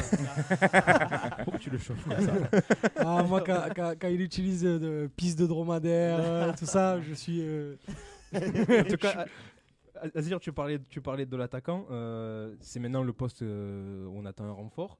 Euh, donc, euh, toi, Maïs, tu parlais de cette information qui est sortie dans la Provence ce matin, comme quoi l'enveloppe serait de 5-6 millions. Alors, déjà, ça. euh, Ah, je- y croire. moi, je- avec les pistes qui sont 6 sorties. Boulaïdja, euh, le petit Mexicain qui, qui joue à Santos Laguna, c'est beaucoup plus cher que Juan 5-6 José millions. Euh, Juan José Macias, exactement. C'est quand même plus cher que 5-6 millions, donc c'est un peu surprenant là, cette, euh, cette info. Après, tout à l'heure, je me suis amusé un peu à chercher euh, les attaquants qui, ont un peu, euh, qui se sont un peu révélés en Ligue 1 euh, ces 2-3 dernières années pour voir combien ils ont été achetés par les clubs où ils ont explosé. Je vais donner un exemple rapide. Osimhen, quand il arrive de Charleroi pour Lille, c'est 22 millions déjà. Avant de partir. Autant Oui. Ah oui Après- avant de 22 partir. Ouais. J'aurais dit moins. Ouais, c'est moins, je crois. 15. C'est transfert, c'est transfert C'est transfert market, 22 millions. Sinon, avant de partir pour 70 millions à Naples, c'est 22 millions de Charleroi à Lille. Donc c'est déjà 5 C'est fois le cher, prix annoncé par Longoria. Donc très cher, euh, je vois pas ce qu'ils pourront faire avec. non, Donc, tu as des exemples comme ça, mais je peux te sortir un contre-exemple. oui, mais je te parle dans Euh, les 2-3 dernières années. hein, oui, pas, pas... Ah, moi, ça- je remonte un peu avancé. Je crois que c'était il y a 5 ans. Euh, en plus, c'est une piste qui a été évoquée là à l'OM. Islam Slimani, quand il arrive euh, d'Algérie au Sporting euh, Portugal, il le paye 300 000 euros. Mais c'était a a- même Oui, pas il y a c'était 5-6 pas- ans, c'était il y a beaucoup plus. 15 ans. Le marché a changé, d'accord. Oui, voilà. y a- y a- dans le marché de transfert, il y a un avant, il y a un après Neymar, euh, Neymar Coutinho Dembélé. Oui, d'accord. Mais je veux dire, c'est qu'il y a 2017. quand même des championnats mineurs où tu peux faire des coups. Et justement, si tu as recruté un soi-disant head of football, je sais plus quelle est la dénomination exacte, c'est pour son réseau, c'est pour nous trouver des joueurs qui sortent justement des sentiers battus qu'on ne connaît pas. Sinon, on a- on n'a qu'à demander au suiveur lambda de foot qui est assis sur son canapé, qui regarde les émissions de foot. Ah bah, Boulaïdia de Reims, il est en train d'exploser. Oui, sans blague, on est en train de le voir aussi. mais euh, non, il faut, il faut tenter des coups. Je pense que les supporters marseillais ne sont pas dupes. Si on tente des joueurs à 1 million ou à 2 millions et qui se révèlent être des flops à, à la fin, c'est pas grave. Au moins, on a, on a essayé, on a, on a tenté un truc. Mais plutôt que de mettre 20 millions sur 15 millions, par exemple, sur un Mitroglou qui a été un flop monumental, Ou 8 sur Germain. hein. ou 8 sur Germain, voilà, ben on sera moins indulgent. Mais juste qu'on soit créatif, comme on a su l'être à l'époque, il y a quelques années, euh, sous la présidence de Pape Diouf. notamment. Justement, est-ce que- là on parle de, tu parlais de joueurs qui sont pas euh, connus du, du grand public. Est-ce que vous avez des idées, des propositions On sait jamais s'ils nous écoutent, euh, Pablo Longoria. Moi, sur ma partie, moi sur FIFA 20, avec, avec- tu vois, ça, ça commence très mal. avec Julian Alvarez de River Plate, je l'ai monté à 89. Écoute-moi, c'est une bombe. Mais bon, le- le- mais non, mais c'est euh, Non, par sinon, exemple un gars non, comme je- ça, même un gars comme ça, je pense que c'est très que- cher parce qu'il y a Ah oui, l'étiquette. Déjà, mais euh, parce River qu'après, Plate. bah, du, du moment où on a la fourchette, parce qu'en fait, on sait pas combien, combien ils sont prêts à mettre. Ce matin, on a eu la fourchette 4-5 millions. Peut pas te dire euh, 4-5 millions. Oui, il y a Alexandre Malengom euh, en Belgique, euh, l'ancien attaquant de Mar- Marignan Gignac, qui a planté 25 buts et qui maintenant, euh, peut-être, il vaut moins de 5 millions. Il y avait Papy Mnouba, qui est l'ancien attaquant de Consola, qui est maintenant Chamoignorté, c'est moins de 5 millions. Mais est-ce que ça va marcher à l'OM des, des bons attaquants qui vont marquer, je peux t'en trouver. Mais après, on sait très bien qu'un attaquant qui marque dans 90% des clubs euh, de France, il va arriver à l'OM, c'est pas la même carrière, c'est pas le même sport. Donc euh, on peut et surtout avec, dans une fourchette de prix aussi basse. Il y a Yesaïdou sur euh, le hashtag Passe ton ballon qui nous dit Longoria bluffe. Un peu comme euh, tu bluffes Martoni euh, Oui. sur la Sur Peur. il veut parler du, du montant. Peut-être sur le prix, sur le, sorti, sur le montant. Moi, ça me paraît très surprenant. euh, Cisco, je sais pas toi ce que t'en penses, euh, mais ce montant de 5-6 millions. 5-6 euh, millions déjà euh, sortis comme ça, c'est c'est suspect, oui, effectivement. Et euh, non, c'est ouais, c'est vrai qu'on on, on disait souvent qu'on a tendance à, à faire payer plus cher à l'OM et à racheter aussi euh, moins cher à l'OM. Donc peut-être c'est juste pour euh, lancer un chiffre comme ça et il y aura peut-être une enveloppe un peu plus conséquente. Mais même un peu plus conséquente, si c'est 10 millions, c'est rien non plus. ouais. Tu n'iras pas De nos jours, c'est on n'a pas pas grand-chose. vendu. hein. Non, on n'a pas vendu. C'est ça en fait moi ce que je voulais dire depuis tout à l'heure, après je laissais un peu faire. Mais c'est que le mercato, moi, moi il m- où il me déçoit le plus pour l'instant, c'est même pas au niveau des arrivées, c'est au niveau des départs. Parce que Valère Germain, il était annoncé en fin de saison dernière, euh, avant le Covid, à Saint-Etienne, à Nantes, il était un peu annoncé un peu partout. Il, a- il allait apporter son expérience à Rennes et tout ça. Il est toujours là.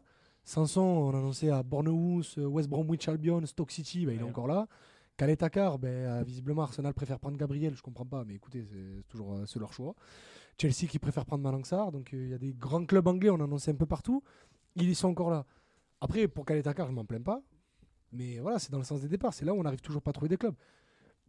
Si vous permettez, voilà, je fais un peu mon insider comme ça. non, en fait, la petite histoire, c'est que Mitroglou, qui est officiellement toujours au club aujourd'hui, a été lâché par ses agents. Personne n'est en train de trouver une, une piste de so- une porte de sortie à Mitroglou aujourd'hui. Mais il va rester. hein. Oui, mais justement parce C'est que un énième boulet. qui parce qu'il a un contrat pourri à son âge. Avec- il a un contrat pourri, donc en gros, il, a, il touche beaucoup trop par rapport à ce qu'il est capable d'apporter. Donc le club, qui lui cherche un club depuis deux ans, il est un peu désespéré. Donc ils sont un peu résignés euh, de dire bon ben écoute, on va te payer pendant un an, rien faire. Et ses agents lui disent t'as pas été sérieux pendant ton prêt au PSV Eindhoven et à l'OM ça a complètement pas marché, t'as une cote qui est égale à zéro sur le marché, on va rien faire pour toi. Donc aujourd'hui, il va falloir se résigner à tous ceux qui espèrent voir Mitroglou partir. Ah, tant que l'OM ne lui signe pas de chèque de licenciement, il restera à l'OM jusqu'à la fin de saison. Et ça va être un nouveau boulot un peu à l'image de Grégory Sartic. qui- Ouais, À qui qui on a réservé le même sort, hein, parce que euh, ouais. euh, euh, Villas-Boas avait dit à Mitroglou en début- au début de la préparation ne viens pas t'entraîner, je compte pas sur toi, ça sert à rien. Et puis, bon, juridiquement parlant, il, a, il, il doit se rendre sur son lieu de travail pour toucher son salaire. Donc, il doit venir, mais en gros, il s'entraîne même pas avec l'équipe. Et donc il ne, il ne fera pas partie du groupe. euh, Ah, donc ce ne sera pas l'attaquant euh, Surtout, surtout qu'en réserve, bah, on a signé un contrat pro à Jaurès Raoult, il y a Yacine Ressa qui va revenir de blessure. Je pense que Villas-Boas est tellement désespéré du, du grec que si jamais il y a une hécatombe euh, inattendue devant, on confiera plus euh, les, les clés du camion aux jeunes. On parlera des jeunes dans, dans quelques minutes, mais juste pour terminer sur euh, le, le poste d'attaquant, euh, on parlait de Boulaïdja, de Macias. euh, Est-ce que vous avez peut-être d'autres idées, euh, d'autres La- profils? L'attaquant de Metz. euh, Diallo Diallo. Ah, c'est Mm. trop cher ça. À Ah, c'est déjà trop cher, euh, ouais. mercato d'hiver, ça parlait de lui à 15-20 millions. Non, il faut vraiment tenter des inconnus. D'ailleurs, euh, 13 euh, 013 qui est ici euh, dans le studio qui a, se cachent quelque part a parlé d'un jeune Sénégalais en, en provenance de Diambars qui est à l'essai de 18 ans. ouais. et qui a des gros stats dans le championnat sénégalais. Eh ben on tente, on essaye d'en prendre un, deux, trois, quatre comme ça, qui ne coûtent rien. Et si on a un peu de flair, j'ose espérer en a un qui va marcher. Voilà, euh, de toute façon, on n'a pas le choix. On peut pas acheter oui, des oui. joueurs à 8, 10, 15 millions. Après, tu peux espérer en fin de mercato un prêt euh, venu nulle part d'un d'un gros club, d'un joueur qui bouderait dans son club et, et qui aura envie de- de- d'un peu de temps de jeu. Quoi. Mais là aussi, est-ce que c'est pas une vision court terme euh, Ah oui, pas la ben- on se dit on se le fait prêter, mais on sait pas. Après, moi, je prends ça pour l'instant comme une, émi- comme une, comme une saison où, euh, où on n'a pas d'argent, tout ça. Bon, bref. Le but, c'est de retourner en Ligue des Champions pour avoir en saison 2 euh, l'argent de la Ligue des Champions qui, là, va te permettre d'investir. En fait. Je vois ça comme ça. Un peu comme la saison, euh, la, la saison de transition d'Elibop 2012-2013 où Deschamps et Dacier avaient euh, vidé les comptes parce qu'il fallait investir ben, sur Gignac, sur Lucho. On avait donné des gros salaires à, à Jawara, Inze. On avait prolongé des joueurs à des très gros salaires aussi, euh, André Ayou, Valbuena, tout ça. Et cette saison 2012-2013, où tous les gros salaires étaient un peu partis, on avait ouvert la porte à Mbia, Loïc Rémy pour qu'ils s'en aillent. Et derrière, ben, on a fait des, coups qui sont avérés être certains des flops, comme euh, Sougou, Kadir, euh, Raspantino, Abdallah. Mais au final, ça t'a permis de finir à la deuxième place et de lancer ce qui a été la, la- la chapelle Sixtine de Vincent Labrune, le, le- le fameux, le fameux projet Dortmund à 45 millions, où sur le court terme, sur le court terme, tu as des jeunes comme Lemina, Benjamin Mendy, Gianelli Mboula, Florian Thauvin, et bah, il y avait aussi Dimitri Payet qui est arrivé dans cet été-là. Ça n'avait pas marché sur l'année où on finit 6ème, 5ème, 5ème. Bon, 5ème ou 6ème, on s'en fout. ouais, bon, ouais, bref, en tout cas, on, passe, on, passe, on, est, on est très loin du podium. ouais. Et derrière, bah, vu que ton investissement il était raté, tu repars sur une saison. Bon, là, après, c'est encore euh, floriclasse, mais en gros, vous avez compris l'idée sur la saison 2012-2013 où tu tentes des coups, euh, tu tentes des coups euh, CO à très bas coût, COUT. Tu et, et avec, avec une base effective comme on l'avait à l'époque euh, de 12-13 joueurs, donc les Benoît Chérou, les Jawara, les Ninkoulou, les Mo- Morel, qui reste la même, auquel tu ajoutes des petits joueurs comme ça qui vont te permettre d'aller euh, qui vont te permettre d'atteindre le podium pour retourner en Ligue des Champions, d'avoir la manne financière de la Ligue des Champions sur une année 2 et derrière réinvestir euh, et pas faire un projet Dortmund bis. En, en tout cas, sur, sur Twitter et sous le tweet de 1303 qui nous a fait une passe décisive, on le remercie d'ailleurs. On, bon a beaucoup de, on a beaucoup de propositions sur Twitter d'attaquants. Alors, je, je les lis pêle-mêle. On a du Moiskin, du Boulaye Dia, Mariano Diaz, Michi, un certain Sean Il faut arrêter avec Michi, c'est bon.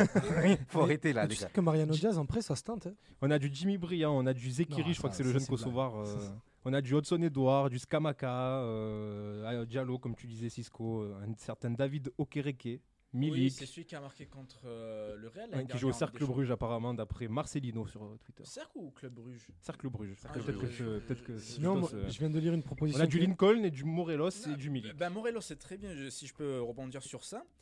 Morelos, là, c'est trop tard pour le prendre maintenant. Il est au Rangers, il est évalué à je sais pas combien, il est attaquant de la Colombie. Euh, un mec, voilà, ce que je veux à l'OM, c'est qu'on prenne un joueur comme Morelos avant, avant qu'il signe aux Rangers. Avant qu'il signe aux Rangers, il était, euh, je crois, il me semble, à Helsinki. Et il a dû coûter combien? Un million? Ben voilà, c'est pourquoi c'est les Rangers qui, va- qui vont chercher ce type de joueur et pas l'OM. C'est sur ce type de marché qu'on doit se mettre. Morelos, actuellement, les Rangers n'ont aucun intérêt à le brader. Il y a des, des intérêts de clubs de première ligue. Donc, euh, Je finirai par une dernière proposition, c'est Bagdad Bounedjah. Ouais, c'est celle-là que je voulais dire. il a un salaire de Pacha au Qatar. euh, Ouais. il va pas venir. Il a un salaire, il est Mais, monstrueux. mais Slimani, c'est impossible? Mais oui. Mais je pense qu'il va- non, par- est, il est déjà annoncé à Rennes. Il est Et déjà puis annoncé pareil, Slimani, c'est quoi le projet que tu lui vends? Tu vas alterner avec Benedetto Slimani, s'il vient, c'est pour jouer. Oui. Ouais, c'est pas un joueur que, que tu fais rentrer à 20 minutes de la fin en espérant qu'il débloque le match. C'est soit il commence, soit il sert à rien.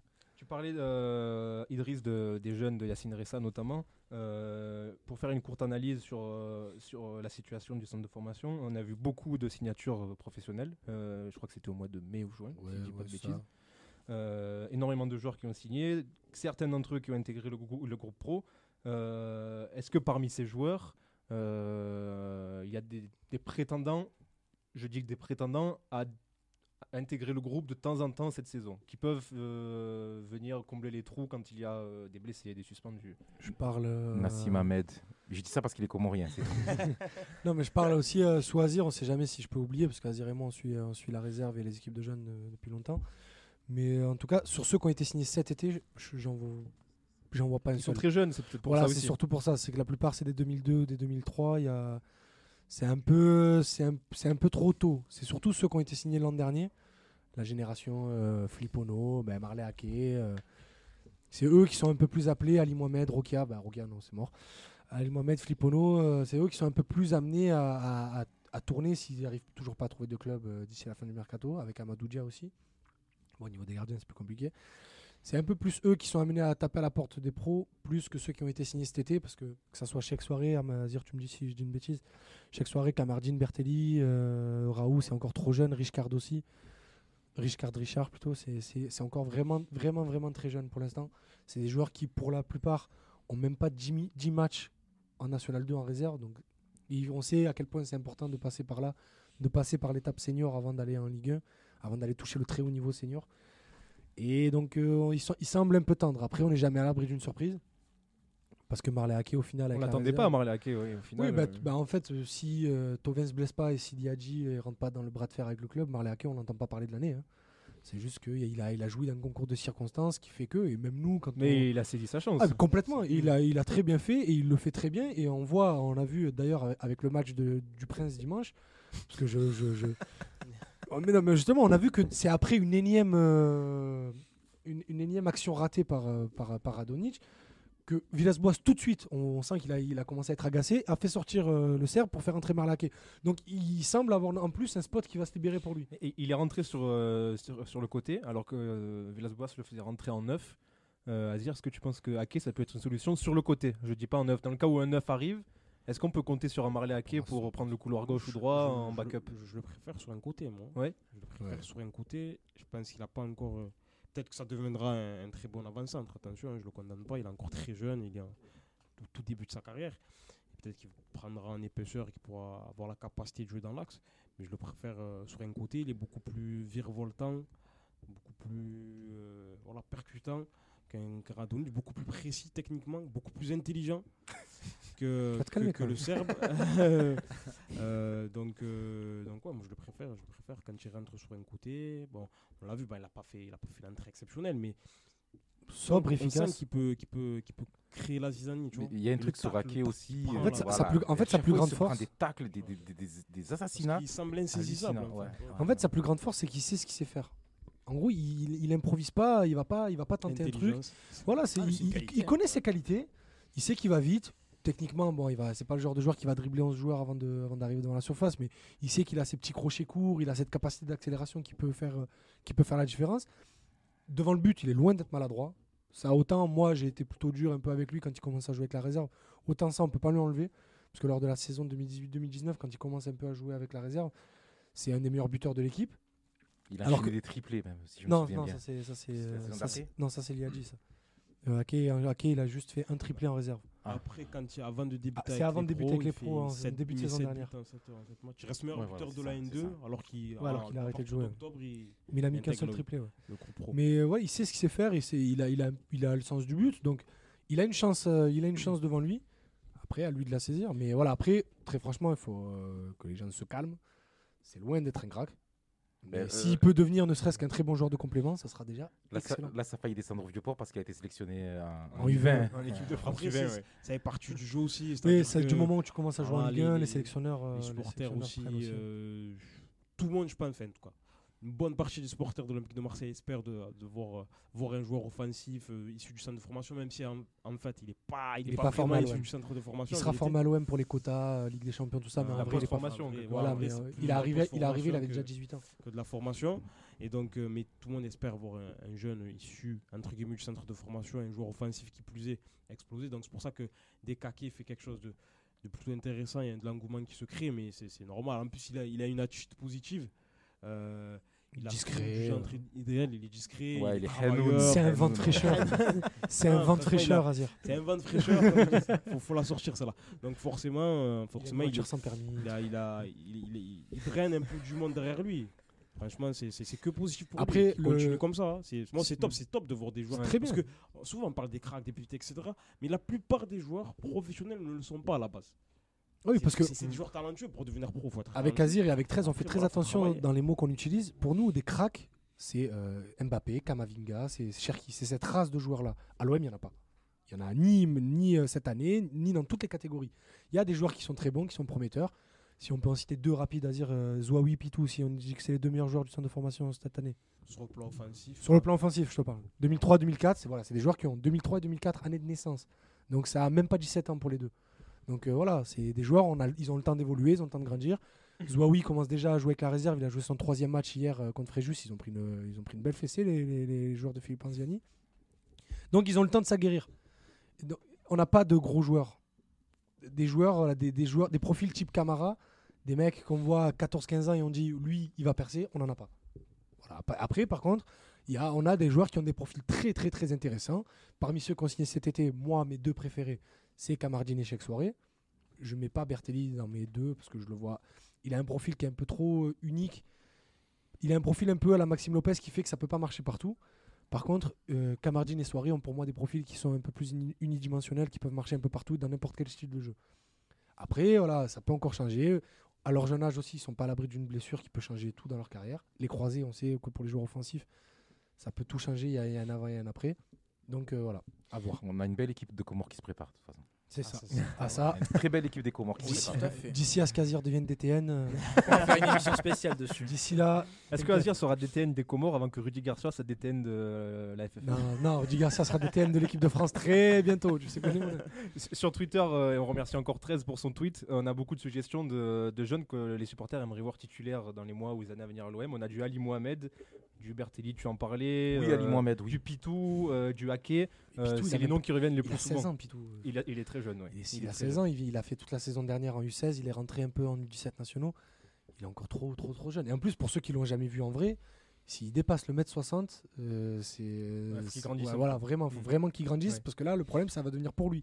Si on l'envoie tout de suite avec des adultes, Et la carrière peut être très courte d'un coup. A- Avant de, de- de marquer une nouvelle pause musicale, euh, pour conclure sur les jeunes, messieurs, euh, la, la- la réserve, la N2 qui a gagné ce week-end face à Lyon, 3 buts à 2, un petit retour sur ce match euh, rapide. euh, Azir, je vais le laisser. en Le, week-end dernier, parce que Oui. ce week-end, ils ont oui, joué le week-end à- der- le week-end dernier. ouais. Face à Fréjus, ils ont pris. Non, pas ce week-end, c'était hier. Oui, hier, Hier, et du coup, pardon. le week-end dernier. oui, On s'est compris, ça passe trop vite. La deuxième journée, c'est vrai, qu'ils ont joué En hier gros, on a aussi. joué- ils ont joué samedi contre Lyon. Le match que vous pouvez retrouver en replay sur la page Facebook de. Voilà. J'ai versé ma larme, Oui, bon, moi, on s'en fout. non, et, euh, et hier, euh, et hier, du coup, euh, mercredi, match de semaine. L'OM, hier, Azir, dé- tu étais au, au, au Et deux matchs, Azir est-ce que tu peux match. nous Ouais, dire sur, ces deux match. rencontres Ben, là, le premier match, je pense que face au club professionnel, euh, ils auront moins de difficultés que face au club amateur. Ça, ça peut paraître paradoxal de dire ça, mais généralement, les clubs professionnels, euh, c'est une tendance un peu, un peu partout en France. On a des effectifs de réserve qui sont extrêmement rajeunis. On a des joueurs. Le match face à Lyon, une moyenne d'âge de 18 ans. Donc c'était un match de 18 ans en vérité, mais au niveau N2 dans la catégorie senior. Donc euh, face à des joueurs de leur âge, ou à peu près, ils auront euh, la capacité de faire, euh, de, de- de faire face. Face à Fréjus, face à une équipe amateur, aguerrie à, à ce niveau-là, avec des joueurs beaucoup plus expéri- expérimentés. Pardon, Et Fréjus qui a de très grosses ambitions. C'est voilà, Fréjus c'est une- pas une équipe de milieu de tableau de qui a une N2, vraie c'est une équipe qui veut monter. 1-1 face à Lyon lors de la première journée, là-bas. Et j'ai discuté avec des, des- des- des joueurs de Fréjus. et ils, ont, ils ont tenu tête, à- ils ont tenu tête pardon, aux pépites lyonnaises. Oui, parce que l'équipe euh, que Lyon avait mise, désolé je te coupe, mais c'est juste pour compléter, c'est que l'équipe que Lyon avait mise lors de la première journée face à Fréjus était loin d'être celle qu'ils avaient mis face à l'OM. Ouais, il y a eu 10 changements entre. entre Ouais, les il y, a eu- il y a eu 10 changements et surtout bah, des joueurs qui étaient plus habitués contre Fréjus à jouer en N2, donc Boubacar Fofana, Barcola qui est le troisième gardien. Bard. Voilà, et donc contre l'OM ils sont arrivés face à- avec une équipe très très très jeune. Donc face à Fréjus, mercredi, ça a été, ça a été extrêmement compliqué. Je pense que ça va être le même, le même scénario face à, face à la, plupart des équipes du championnat, à savoir des clubs amateurs. Parce que physiquement, c'est âpre, c'est dur, c'est un combat permanent auquel des jeunes joueurs de 17, 18 ans, 19 ans, le plus, le plus vieux, c'est Nassim Ahmed qui a 20 ans. Euh, c'est- très très compliqué, même tactiquement dans la gestion de la profondeur, il y a beaucoup de réglages. C'est des matchs qui sont formateurs, même, à- même, même s'ils prennent mais c'est 3-0. formateur, voilà. Même s'ils prennent 3-0, on s'en fout. Le plus important c'est qu'ils se maintiennent, parce qu'ils arrivent euh, difficilement à faire depuis 2-3 ans, mais bon, ils y arrivent quand même. Le plus important c'est qu'ils se maintiennent à ce niveau-là, parce qu'on peut pas aller plus loin en France, on peut pas monter en National 1. Ils restent en National 2, après on s'en fout des scores. Ils peuvent en manger 2, 4, 7, je m'en fous. Tant qu'ils ils arrivent à analyser les matchs et à comprendre ce qui va pas à chaque fois, c'est formateur. Ils vont forcément s'aguerrir. Pour finir, euh, je vous prends un peu par surprise, mais euh, est-ce qu'il y a un match à suivre vu que c'est la trêve internationale C'est peut-être l'occasion euh, aux gens d'aller voir l'OM à l'OM Campus. Je sais pas s'il y a des matchs ce week-end. Euh, Reprise des championnats Mm. U17, euh, il y a la Mais deuxième journée du championnat U19 aussi, mais j'ai pas les affiches en tête tout de suite. Les U17, ils vont jouer à Andrézieux samedi. C'est annulé ben, Info en Info, direct. euh, le breaking, le breaking, l'info de 13-0-13. euh, OM annulé. Voilà. Il est trop fort. Et ah, mais je crois que oui, la deuxième journée du championnat U19, je crois que c'est OM Béziers. Béziers, c'est Voilà, Béziers ce week-end. Au campus en plus. Dimanche à 15h. Bah, écoutez, Euh, Si- oui, oui, si les vous matchs de voulez- jeunes si vous voulez aller voir du- 150 places, je crois, Voilà. 151. Ah, gratuit, ça m'intéresse. En fait, en fait, Non, parce euh, que les matchs de, de N2 sont payants. en- Oui. ils sont obligés en fait. Euh, T'es obligé d'avoir une billetterie à partir de la N3. Euh, ils sont obligés de faire payer, donc ils vont payer 5 euros. Et euh, pour- il y a que les féminines. il. Oui, je finis vite. Il y a que les matchs des, des féminines et de la réserve qui sont payants. Sinon, tous les matchs U16, U14, U15, U17, U19 sont gratuits. à l'OM Campus. jouent au ballon? Ah, non, c'est la provoque. hein. On Mais est- tu veux nous commence faire euh, pas- dès la première, tu veux déjà une Attention, polémique. Moi, je je veux plaisante, pas, je plaisante. je veux pas avoir des nouvelles de Marlène, moi ça. Et c'est bien aussi de se faire son avis en allant. Oui, en vrai. Exactement. Allez-y. C'est formateur aussi. Ouais. pour, Tant mieux de. Et profitez de ce week-end où c'est la trêve Merci de nous écouter tout ça, mais euh, euh, allez-y. Allez-y, allez-y, c'est très facile d'accès avec les bus et tout. Voilà. voilà. Donc écoutez les experts. jouer au ballon. On marque une petite pause, messieurs. On se retrouve après. On va parler un peu d'histoire et ensuite on va jouer ensemble. De retour sur RK13, la web radio marseillaise, qu'on remercie encore pour l'accueil pour cette première de Passe ton ballon, l'émission foot avec euh, la crème de l'analyse euh, à mes côtés. Et euh, on va ouvrir le, li- le livre d'histoire. Alors on n'a pas de nom pour la chronique encore, Ouais, c'est la première. Mais Amaïs, tu vas nous parler d'histoire, d'OM, d'Europe. Je te laisse la parole. C'est ça. Donc, euh, je vais vous parler d'une période, euh, la période qui a vu les débuts de l'OM en Ligue des Champions. Les années 1970. Une époque où les présentateurs d'émissions sportives ramenaient un chien sur le plateau. Une époque où Michel Drucker était consultant dans ce genre d'émissions sportives. Véridique, vous, pouvez vérifier tout ça sur internet. Commenter match de l'équipe de France aussi. Exactement. Il a tout fait, lui. Les années 70, c'est aussi la période où l'OM a donc effectué ses grands débuts en Coupe d'Europe des clubs champions, l'ancienne formule de la Ligue des champions actuelle. Grâce à son titre de champion de France, l'OM s'octroie le droit de disputer la compétition reine du football européen lors de la saison 1971-1972. Et allez, petit quiz comme ça. Quel club affronte l'OM pour son premier match de Ligue des champions? Petit indice, c'est en Pologne. Ben, moi je le sais, donc, euh, mais je le dis pas parce que je me pas le droit dit. de jouer. Moi, je suis vieux, je sais. Tentez un petit nom comme ça. À l'époque, les billets, Cracovie. le billet pour le vélodrome, ça coûtait 3 francs. Je peux te le dire. Moi j'étais au même format. Asie a Euh, répondu Cracovie. Ce ouais, n'est pas. Cracovie. C'est raté, donc c'est le Gornik Zabrecie. Euh, J'espère que j'ai bien Ah ouais, prononcé. c'est- une boisson, ça. Et non, ben, euh, Idriss, figure-toi que c'est une équipe loin d'être un faire-valoir parce que c'est le champion de Pologne en 1971 et surtout Gornik a été finaliste de la Coupe d'Europe des vainqueurs de coupe une année auparavant face à Manchester City. Donc c'était une bonne équipe de l'époque. Bref, pour les présentations, on est là.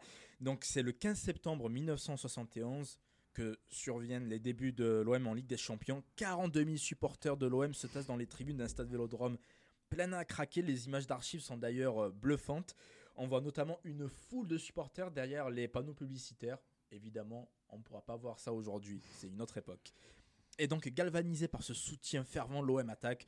Roger Magnusson, Skoblar, les deux stars olympiennes touchent les montants. Puis, c'est au tour de Jan Gomola, le portier polonais, d'écurer l'OM grâce à des parades peu académiques. L'ancêtre du style Anthony Lopez, à savoir boxer le ballon pour un oui ou pour un non.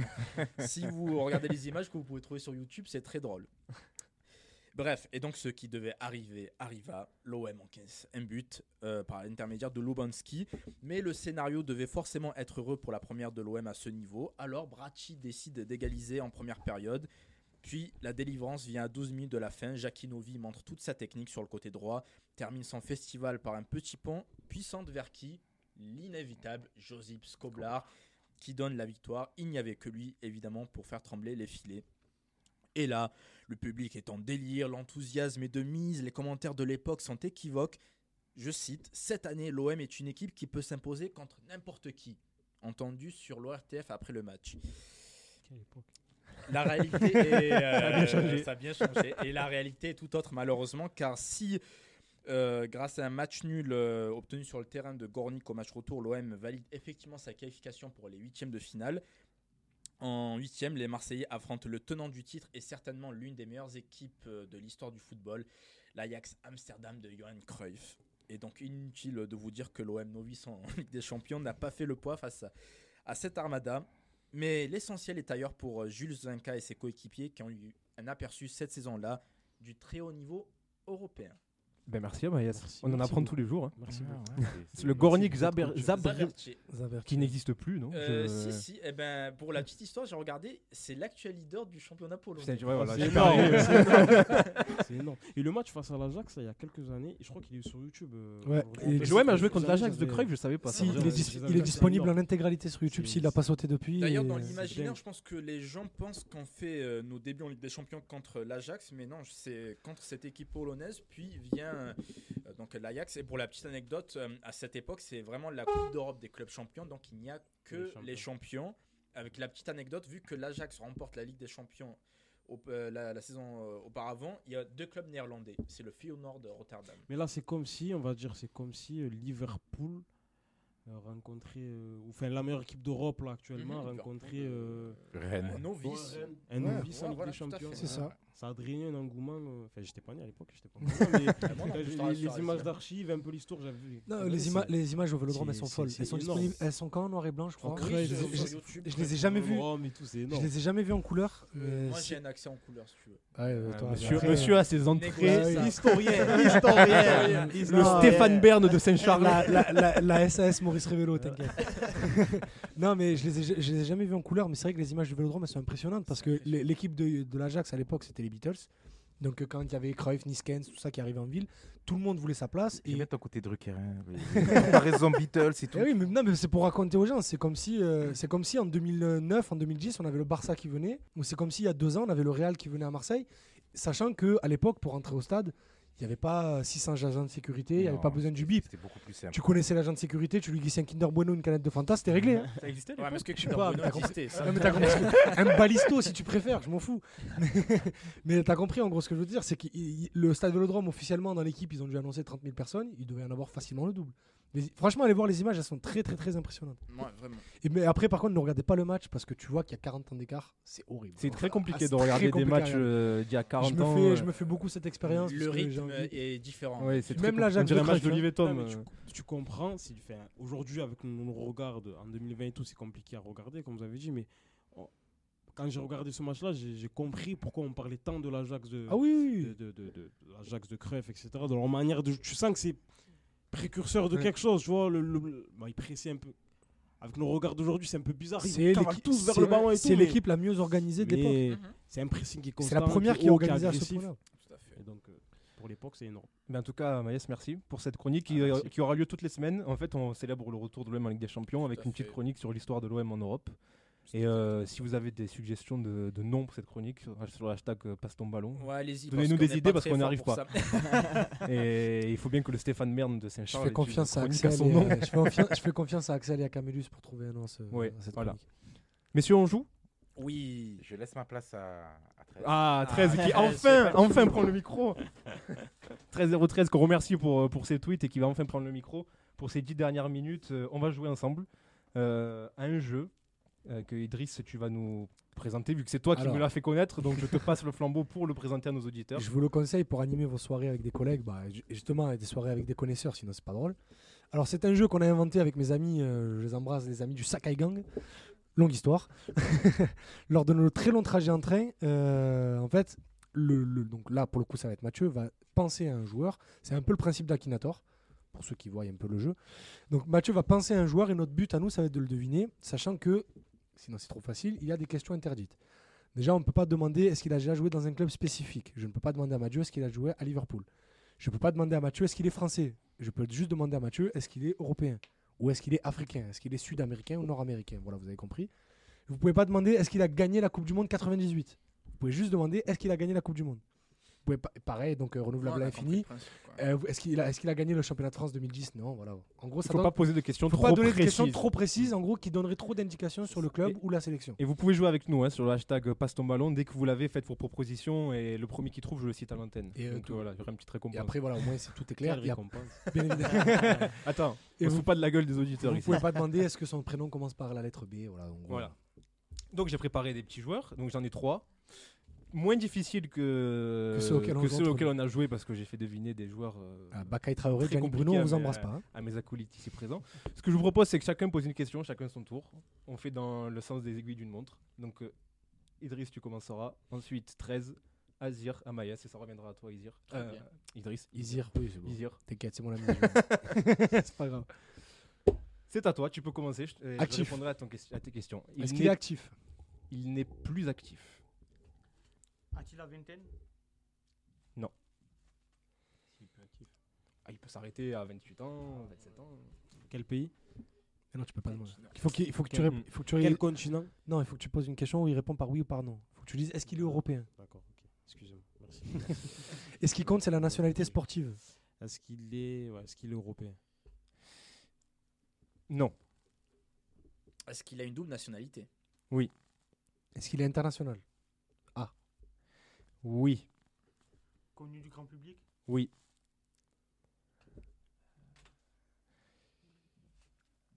Azir? Ah, Il se fait attaquer par un moustique. Euh, A-t-il déjà participé à une Coupe du Monde? Non. Est-ce qu'il est international? A européen? Géographiquement, non. Non, mais est-ce que son Non. pays fait. euh, Géographiquement Non. En gros, il vient des dom-tom apparemment. c'est ce que ce genre de réponse veut dire. Non, À moi. Ça peut être la Turquie Voilà, ou un truc oui. comme ça. Ou Israël. Ou Israël.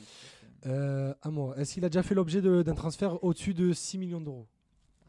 Attends, laisse-moi aller sur Transfermarkt. Max, plaît. encore oui. Faut jouer, faut Je les. Non, il n'a jamais coûté plus de 6 millions d'euros, ça aurait été quand même un petit peu bizarre. D'accord. 13, c'est à toi. A-t-il joué à Salzbourg? On n'a pas le droit à ces questions. Hein. Ah ouais. Attention, pas le droit de. il- il a tu côté- peux demander le première, pays. Il est à côté, Ouais. il connaît pas les règles. Il écoute pas les règles. A-t-il dire. déjà porté le numéro 9 Euh, Est-ce qu'il a pris sa retraite après 2015 Euh, on n'a pas posé cette question. Profil défensif ou offensif? Euh, eh, a-t-il un, un profil- a-t-il un profil défensif? Oui. Ouais, 13 passe son tour. Allez, Azir. Allez-y, il n'y a plus d'ordre là. Posez les questions comme elles vous viennent. Est-il un joueur d'Axe Posez les questions comme elles vous viennent. Est-ce qu'il a fait Plus plus de 5 clubs dans sa carrière? C'est un joueur qui a beaucoup bourlingué. Oui. D'accord. Euh, Est-ce qu'il a joué dans plus de deux clubs de Ligue 1 Oui. Est-ce qu'il a joué dans le sud de la France? Oui. Est-ce que euh, il a joué dans plus de 3 championnats? Non. Je- parmi, parmi les 5 championnats majeurs? Non, je donne un premier indice. Il a porté le maillot de l'OM. D'accord. Est-ce qu'il a joué plus de 15 matchs de Ligue des Champions A-t-il joué à l'OM dans les années 2010 Non. Début des années 2000 Oui. D'accord. Est-ce qu'il passe plus de 6 mois à l'OM Non. D'accord, c'est David Sommeil. David Sommeil. Bravo, monsieur. Bravo, Bravo, Idriss. C'était David Sommeil. bravo, bravo, bravo, bravo. Mais c'est quoi le cheminement dans ta tête Euh, euh, pas, pas vraiment, enfin pas vrai international, mais pas français, pas vraiment tout ça. Il fait beaucoup de clubs, défenseur central, début des années 2000, qui passe pas ah, plus de on n'a 6 même mois. pas dit ce qu'il a joué en Angleterre, etc. Donc, euh, Ben, je demandais ce qu'il a- arrive de Manchester City, si je me Oui. trompe pas. Il arrive euh, lors de Exactement. la saison 2000. Il a joué l'hiver à Rennes, à 2004. Caen. Il euh, arrive à l'hiver bravo. 2004 pour accompagner Mdani euh, après le départ de Van Dijk. ben, J'ai bien fait d'en préparer plusieurs parce qu'il nous reste 5 minutes. Allons-y. J'ai un autre joueur. Sur le même principe, euh, on commence d'abord une question chacun et puis euh, au bout de quelques questions, je donnerai des indices et on pourrait y aller. Euh. Tu vois, dès qu'on a eu le club, après c'est parti Ouais. très très vite. Donc euh, c'est pour ça que c'est trop facile. Allez, sinon. Idriss commence. Actif. Non. Connu du grand public? Oui. Connu du grand public? Oui, connu du grand public. Et A-t-il joué dans le sud de la France? Euh, actif, tu as dit non. Pas actif. hein. Euh, retraité après 2015. Non. Euh, profil offensif? Es-tu devenu entraîneur? Non. Avant ça, Bonne question. Trop précis. Allez, oui, ça va. je- C'est la Ah, première, je donne. ah, Oui, Ah, c'est la pas- première. C'était un attaquant, oui. International A. oui. Est-ce qu'il a déjà joué une Coupe du Monde? Je vérifie. C'est fort possible. Oui. je sais- je sais pas si quelqu'un a posé la question. Est-il euro... enfin, Non, euh, pas encore.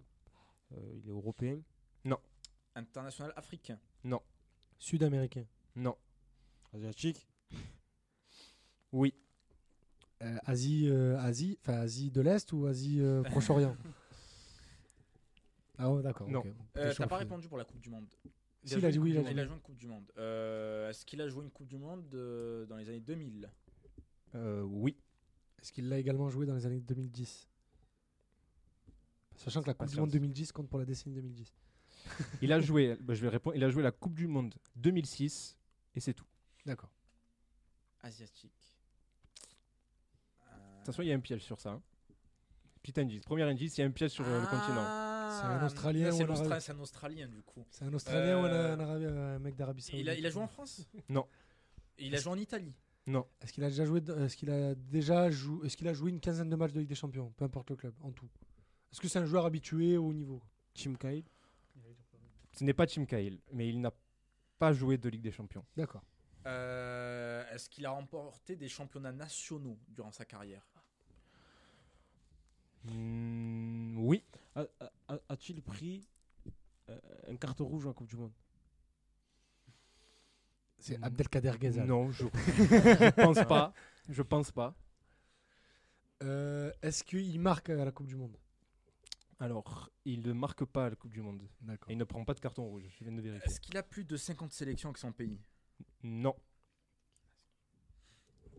Jouez avec nous hein, sur le hashtag Passe ton Oui, ballon. envoyez vos propositions sur le hashtag passe ton ballon. Pendant euh, que Mathieu se bat sur, euh, avec Transfermarkt et oui, voilà. Je vérifie, peux- vérifie, Idriss, euh, si on a des propositions. Ah non, mais moi je joue, je peux pas vérifier. Ouais, mais euh, attends. Ah, si ça. Je vérifie, je vérifie. Mais allez-y, continuez à poser Tu vos avais dit questions. qu'il avait joué en France ou pas? Il n'a jamais joué en C'est France, ça Ni qui en me bloque. Italie ni en Euh, Italie. Il a joué en Angleterre Il a joué en Angleterre. Est-ce qu'il a joué que en Angleterre? Non. Qu'il a joué en Bundesliga? Non. D'accord. Il a joué dans un autre continent. Il a joué dans son continent. Euh. Donc parmi les cinq grands championnats européens, il a joué qu'en Angleterre Ouais. D'accord. Dans un club du top 6 Ah, euh, attends. C'est bon. Est-ce qu'il. euh, oui, mais ah, je sais pas comment formuler la question. Fais-moi mais... une passe des. Non, mais non, euh, tu sais quoi, je vais faire la proposition tout de suite. Est-ce que c'est Marc Viduka? C'est Marc Viduka, Voilà, bravo. oui. Pas que le- euh, Attaquant australien, Tim Cahill, Marc Oui. Viduka, de toute façon, j'avais les deux. C'est Marc Viduka. Donc, est-ce qu'il a joué dans un autre championnat de l'Angleterre? Non, Marc Viduka. Si, il a joué, il a joué oui, au mais en Celtic. gros, euh, est-ce qu'il a joué Il ailleurs a joué chez lui aussi. Il a joué Oui, il joué en Melbourne à. Knights. Il a joué, et là je l'apprends, au Croatia Zagreb avec qui il a été champion de Croatie. Ah, donc Eh c'est oui. ça ton championnat national. Oui, et quatre fois en plus. Hein. En fait, Les c'est quatre le- saisons où il est euh, là-bas, il gagne. c'est là, ça vient de me revenir que Viduka, il est pas en 2010 avec l'Australie. Donc il joue que la 2006. Est-ce qu'on se fait le... Il nous reste deux minutes. Est-ce qu'on se fait le dernier que j'ai préparé en speed? Est-ce qu'on peut. est-ce qu'on- tu lâches des indices. Allez, Il est- là, tout le monde pose des questions. il est, un- Sinon- il est, allé- il est peut-être un peu plus facile. Allez, Sinon, attends, attendez, j'ouvre sa fiche Soccerway et je vous écoute. Allez-y, Allez, en, on allez en commence. speed. Actif. Plus actif. Retraité après 2015. Euh, Quel je- prof- euh, profil euh, offensif? Oui. International A. Devenu entraîneur? Plus de 50 sélections avec son pays.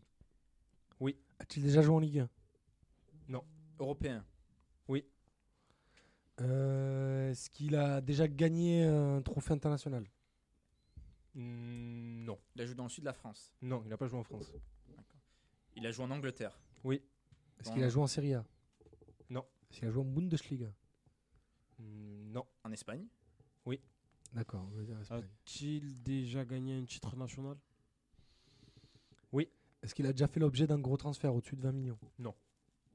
Est-ce qu'il a fait plus de 3 clubs euh, dans sa carrière? Oui. Enfin, Trois gros clubs, je parle, pas si Oui, oui. les clubs euh, pourris en fin de carrière. Allez, il reste une minute. Premier indice. Il a joué dans trois très grands clubs anglais. Il a joué dans trois très grands clubs Euh, anglais. Européen. Européens. Pedro, J'ai pas européen. entendu, il est européen. Non. Pedro? Anglais, Bundes... et anglais, Liga, je sais Plus de pas. 50 sélections. En plus, en fait, d'avoir le chrono, ça me. Il a plus de 100 sélections dans un pays Un peu. qui est pas qui, très. n'est- qui ne fait pas de compétition. Torre c'est très André, faible. André Flo Good Johnson. Non, Ah oui, dommage. il reste plus beaucoup de temps, messieurs. Euh, Il a joué dans plusieurs clubs de Londres. est-ce que c'est une légende dans son pays? Ou peut-être pas une légende, mais un très gros nom? Oui. D'accord. après- Il a joué dans les clubs de Londres? Oui. Attaquant? Milieu offensif. Milieu offensif. Ah, Freddy Ljungberg Non. Non, Non, non, après 2015, il prend Ah oui, sa merde. retraite. Euh, Ah, donc c'est récent là Alexander Leb. Non. Ah oui, putain, ça passait en plus. Messieurs, Est-ce qu'il est consultant à la télé 20h30. Est-ce qu'il est consultant à la Vous télé n'avez pas trouvé. Il a joué. Allez, dernier indice. Il a joué à Chelsea, Arsenal, Liverpool notamment. Yossi Benayoun. Yossi Benayoun. Ah, j'allais le dire J'allais le dire 3 Yossi sur Benayoun. 3 Bravo Idriss. C'est un monstre, c'est un monstre, c'est un monstre. Quelle partie d'Idriss, bravo. Ah oui, magnifique. Bravo, magnifique. Ah, Ben, c'est la fin, messieurs. C'est la fin de cette première. J'espère que ça vous a plu à vous qui nous écoutez, à vous ici autour de la table. Petite réaction de, de Cisco euh, qui nous a quittés pour le jeu, mais qui observait de- d'un œil avisé. Merci en tous les cas encore à RK13, à Az qui est en face de moi. Je te remercie encore beaucoup pour l'accueil. Euh, on remet ça la semaine prochaine et tous les jeudis désormais de 19h à 20h30. Euh, merci pour toutes vos réactions sur Twitter et à la semaine prochaine, j'ai envie de dire. À la semaine À la prochaine. semaine prochaine. Salut tout le monde. Ciao, ciao.